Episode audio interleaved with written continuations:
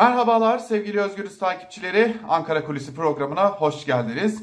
Daha doğrusu haftanın son Ankara Kulisi'ne hoş geldiniz.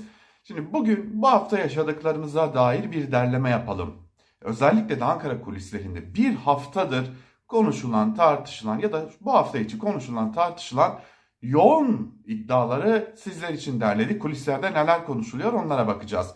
Şimdi malum bu sabah itibariyle e, artık Türkiye'de dolar bir miktar gerilemiş durumda. Tabii yüksek bir miktarda gerilemiş durumda. Ama bunun altında neler yatıyor? Bunun ardında ne gibi krizler var? Biraz onlara bakacağız. Malum hafta başında Cumhurbaşkanı Erdoğan kabinesini topladı. Ardından da dövize endeksli mevduat ya da 1970'lerdeki tabiriyle dövize çevrilebilir mevduata ilişkin bir duyuru yaptı. O açıklamanın yapıldığı dakikalarda döviz kurunda çok ciddi bir gerileme söz konusuydu. Tabi AKP iktidarından gelen açıklamalar bu e, oluşan fiyatlamanın bir köpük olduğu ve köpüğün yavaş yavaş atılmaya başladığına dairdi. Hatta Hazine ve Maliye Bakanı e, Nebati de bu tarz açıklamalarını dün e, yine sürdürdü. Şimdi bu açıklamanın açıklamalar bu şekilde gelirken konunun arka planına dair ise çok ama çok ciddi iddialar var. Hatta şöyle söyleyelim Türkiye'nin başını ağrıtacak. Türkiye'ye ikinci bir 128 milyar dolar nerede sorusunu sorduracak bazı iddialar var.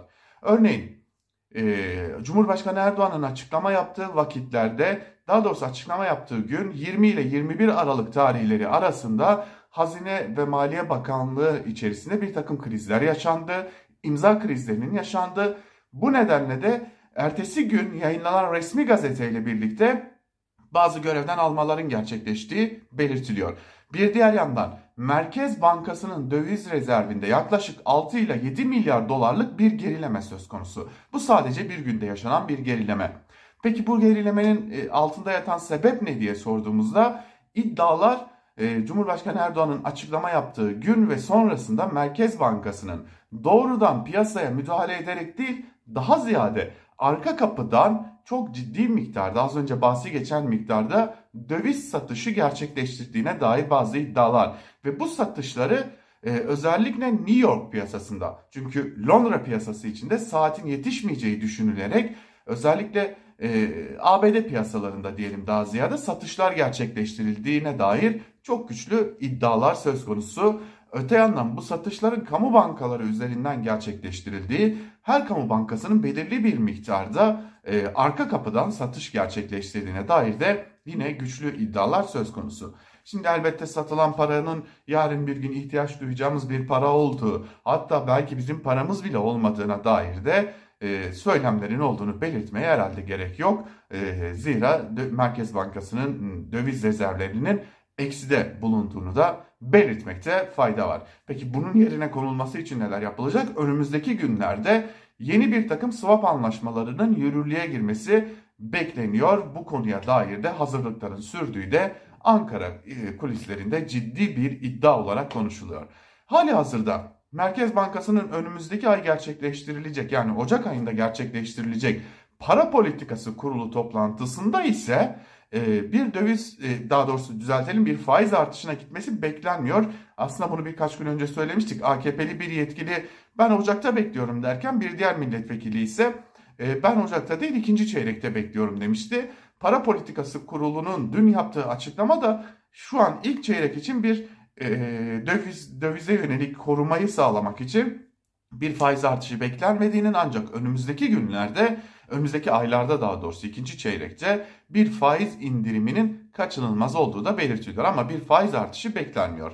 Ha bu arada faiz artışı demişken malum e, Cumhurbaşkanı e, ve AKP Genel Başkanı Erdoğan partisinin grup toplantısında faizi savunanlarla birlikte yürüyecek değiliz demişti. O toplantıda eski Hazine ve Maliye Bakanı e, Lütfi Elvan da bulunuyordu. Lütfi Elvan Erdoğan'ın bu konuşmasını aç alkışlamamıştı. Şimdi malum Lütfi Elvan geçtiğimiz günlerde görevden alındı ya da görevden affını istedi ya da en doğru tabiriyle e, uzun zamandır bekletilen istifa dilekçesi yürürlüğe alındı. Tabi o dönemde söylemiştik birkaç etmen var demiştik. Bilinen o dönemki bilinen etmenlerden bazıları bütçeye olan inancını kaybetmesi, bütçenin güncellenmesi gerektiğini söylemesi, kendisine danışılmadan kararların alınması, e, gibi birçok konu söz konusuydu.